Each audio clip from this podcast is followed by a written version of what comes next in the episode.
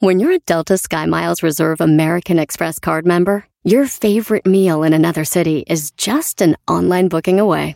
Así que conocerás dónde se consigue el mejor pan dulce to have with your morning cafecito en LA. Where's the best pupusería in the Bay? Y dónde encontrar la salsa verde más rica en San Antonio. Because you're the travel foodie. The Delta Sky Miles Reserve American Express card. If you travel, you know. Learn more at go.amex slash you know reserve. Did you know that Delaware has endless discoveries? The first state invites you to explore miles of beaches and boardwalks, dozens of unique breweries, award winning restaurants, some of the country's best state parks, beautiful garden estates, and even tax free shopping. There's plenty of fun for the entire family and more. Find trip ideas and all the info you need to plan your Delaware discoveries at visitdelaware.com. El mundo enfrenta una pandemia. Encuentre respuestas y acceda a información veraz y confirmada en el especial de NTN24 sobre coronavirus COVID-19. Escuche los contenidos de NTN24 en su plataforma de podcast favorita. Tremenda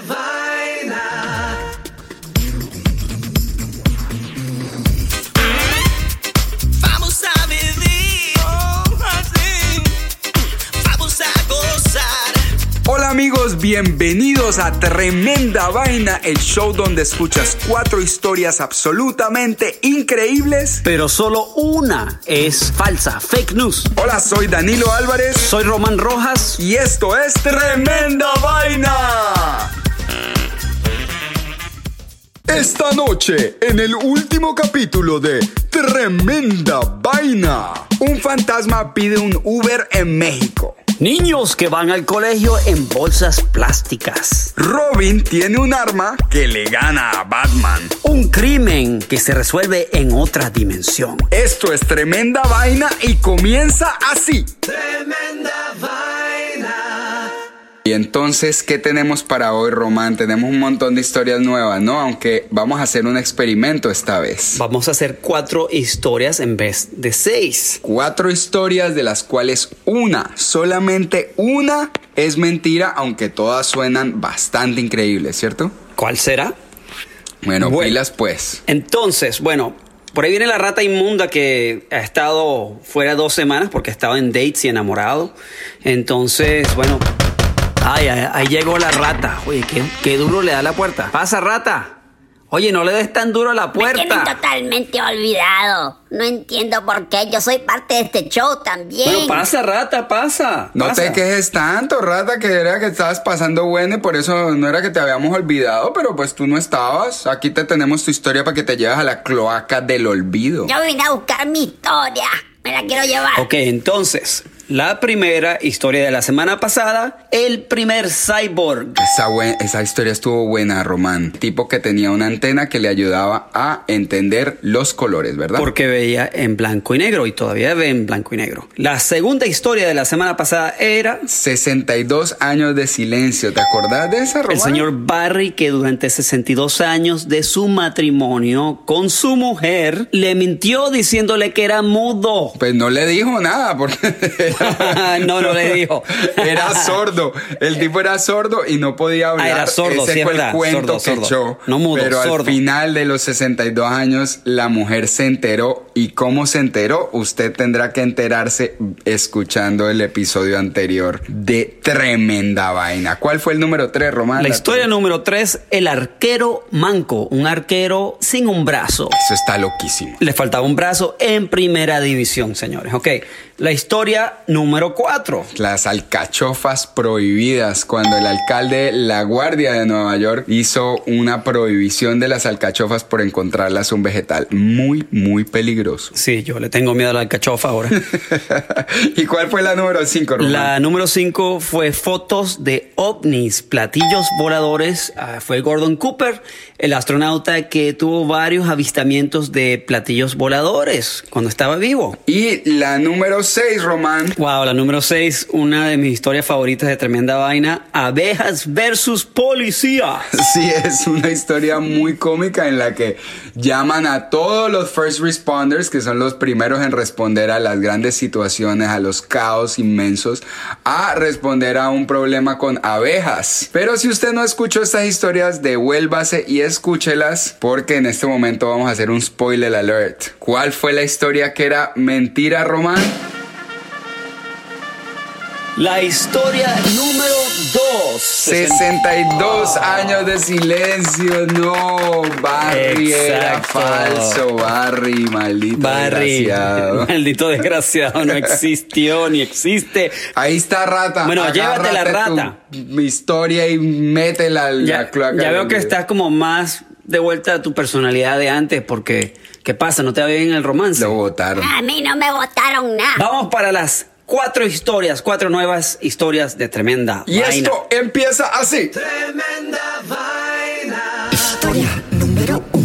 Bueno, Román, ah, voy a arrancar fuerte. Voy a arrancar duro, duro con esta historia. Que ya que son solo cuatro historias en este episodio, te voy a soltar una bien buena. Un chofer de Uber compartió en sus redes sociales hace poco que una mujer fingió ser un fantasma para no pagar el servicio de taxi en la ciudad de Monterrey.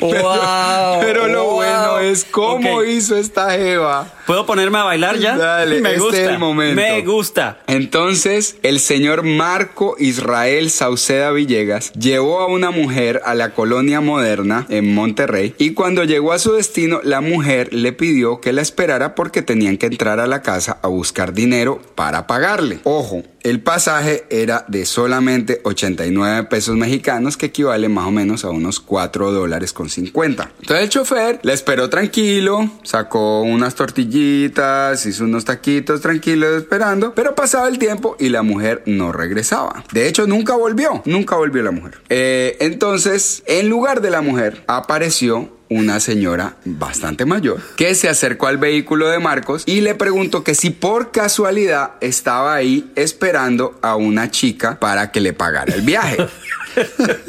Entonces, pues Marco, pues, no, pues le pareció una pregunta normal y, eh, y le dijo que sí y, y- le describió a la muchacha. Dijo, sí, es una muchacha así, así que, que la, la que le había traído a, a la casa, ¿no? Bueno, pues ahí la señora procedió a decirle a Marcos que eso era imposible, porque la única joven que vivía en esa casa era su hija, pero que ella había muerto cuatro años atrás.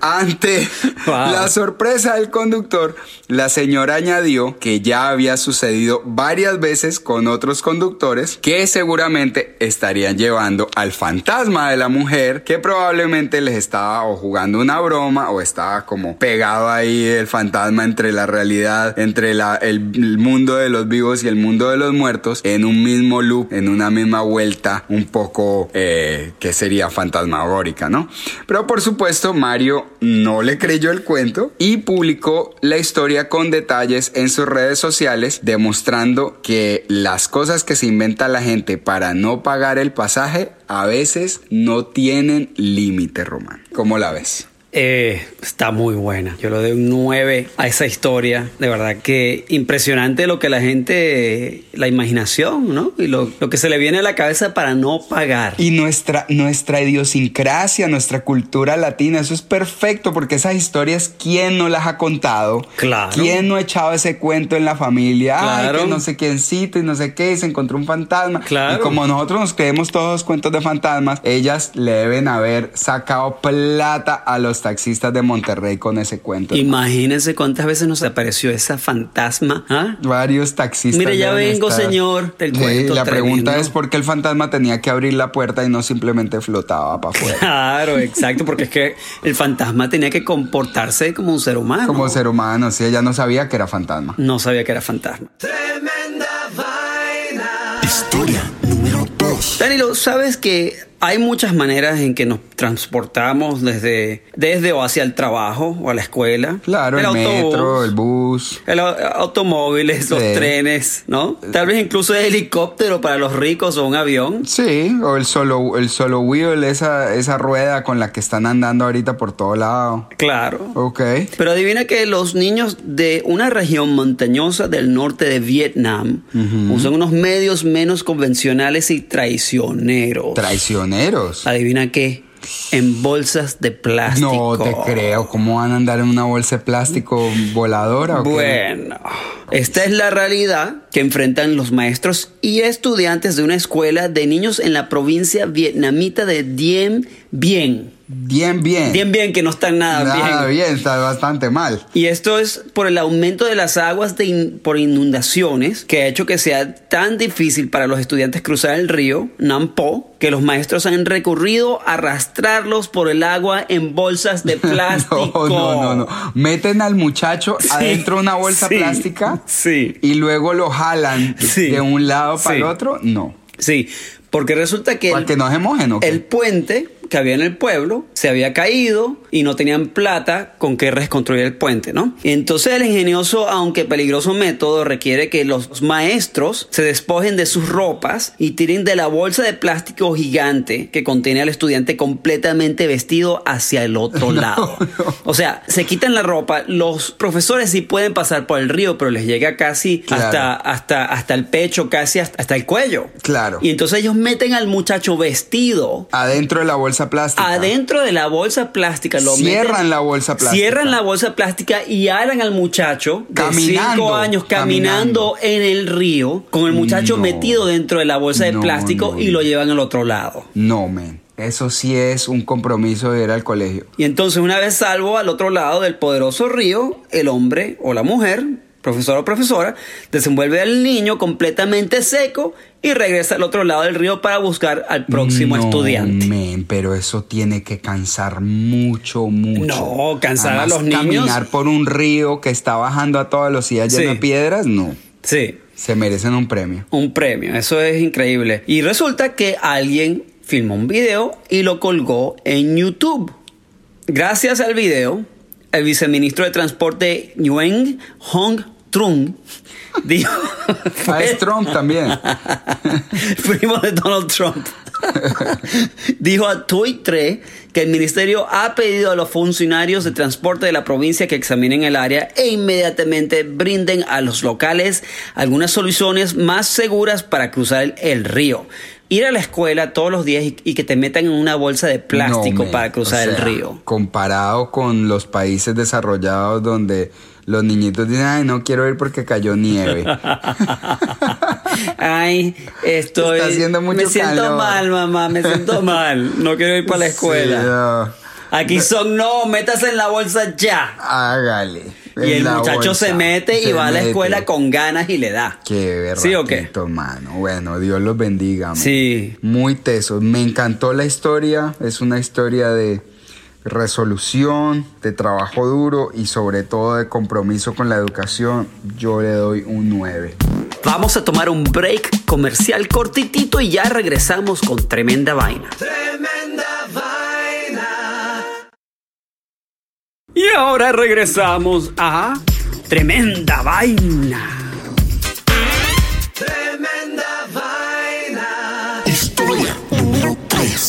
Román, ¿vos te acordás de la antigua serie de Batman que salía en televisión?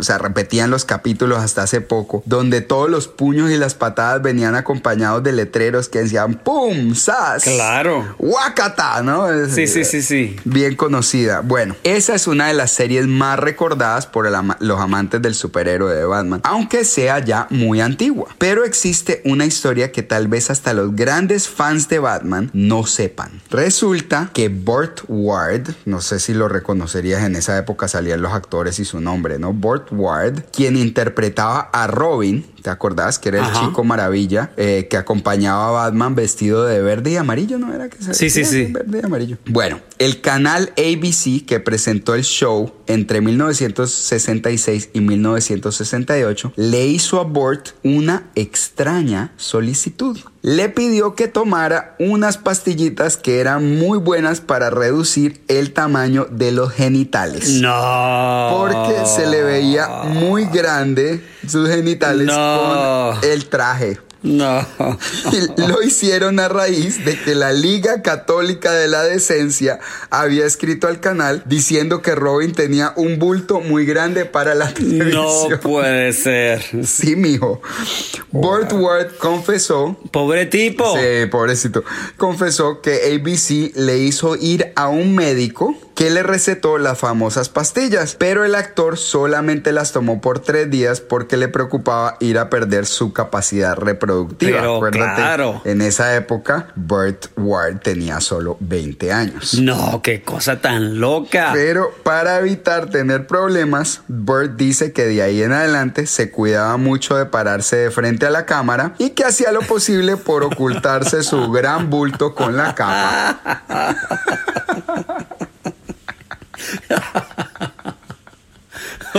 Ya sabes que sería la última vez que uno se sienta mal porque Robin tenía un bulto muy grande.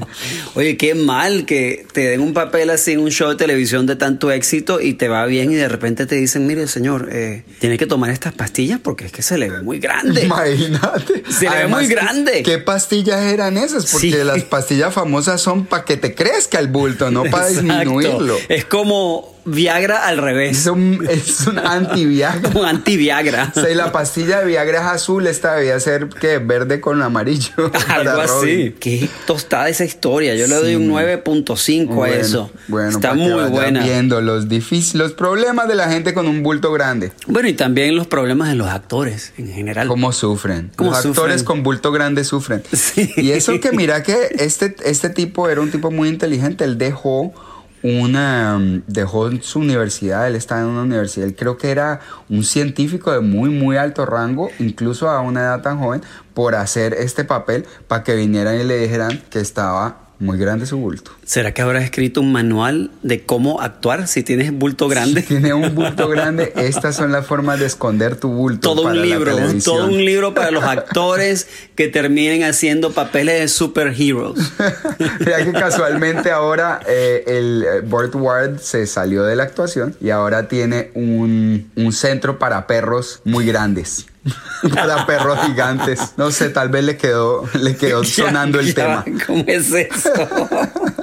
un centro para perros gigantes. Para perros ¿Qué es gigantes. eso? ¿Quién sabe? Ok, le subo a la historia averiguar un poco 9.5 más. ahora. Me Este- gustó. Bueno, sí. Tremenda vaina. Historia número 4. Bueno, Danilo, ¿has escuchado de la proyección astral? Proyección astral. Eso es cuando la gente camina como en sueños o algo Eh, así. La gente se sale del cuerpo y dicen viajar a donde quieran en el, Claro. en el mundo. Sí, yo tenía una prima que hacía eso. Adri, Bueno. te mando un abrazo si estás escuchando. Hay, hay gente que de verdad dice que se sale del cuerpo, hay gente que dice que, que va a otros planetas, a otras Sí, dimensiones. sí. Y después que- se devuelven y ven el cuerpo y, se, y se. ¿no? Sí, bueno, esto es una historia demasiado loca acerca de proyección astral. Resulta que un exitoso empresario de mucha plata, Sí. que se llamaba Raúl Ramírez, de 40 años de edad en ese momento, de la ciudad de Nueva York, empezó a tener esas experiencias de proyección astral. Ajá. Más o menos dos se años. pues. Bueno, se salía y el tipo era un tipo muy racional y bueno, para él fue como un shock. Claro. Y después de un tiempo de haber salido con su novia Alejandra del Valle, empezó a tener las, las experiencias. Y Alejandra era una muchacha estudiante muy sencilla, mental, una persona que no era muy enrollada mentalmente y era muy racional. Entonces, cuando le empezaron a ocurrir estas experiencias a Raúl, él no hallaba cómo decirle a su novia. Entonces decidió quedarse callado para no quedar en ridículo. Claro. Con ¿Se- la- ¿Le daba pena esto Le daba pena. o- o le bueno, le daba pena decirle a, a Alejandra porque era algo... Alejandra le iba a decir, "Está- estás Eh, fumando. Ella no creía en esas cosas. Claro. Él no creía en eso hasta que le empezó a ocurrir. Todo iba bien con la relación hasta que un día Raúl empezó a sospechar que algo estaba pasando con su novia.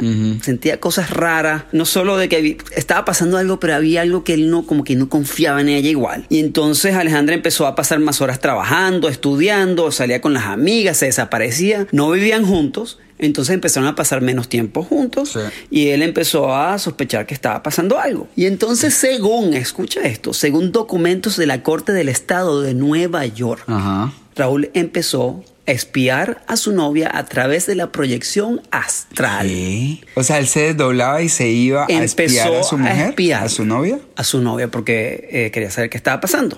Entonces, a través de la proyección astral, Raúl descubrió que Alejandra estaba saliendo con un americano, teniendo un romance, del nombre de Jerry Mitchell, de 30 años de edad. Jerry había estado preso varias veces ya en la ciudad de Nueva York por crímenes pequeños, cosas de posesión de marihuana, hasta robar un carro.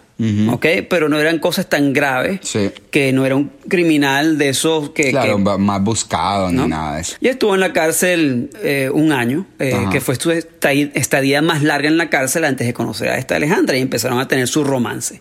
Obviamente escondida de Alejandra como que le gustaba mucho el billete de, del señor Raúl, claro. que no quería soltar ese cochinito. Claro, pues, claro pero tenía el bad boy que era como su novio pasional. Entonces a través de la proyección astral, este señor Raúl Ramírez empezó a recolectar información que no solo Alejandra le estaba montando cuernos, sino que también averiguó que Alejandra y Jerry estaban elaborando un plan bastante complejo para extorsionarlo y después matar. No, no, no, no, no, no. Entonces Raúl... La es bruta, mano. Eh, entonces Raúl a través de varias sesiones de proyección astral, averiguó muchísimos detalles y empezó a documentar toda la historia, ¿ok? De lo que iban a hacer y se fue a un detective en la policía de la ciudad de Nueva York a poner su denuncia.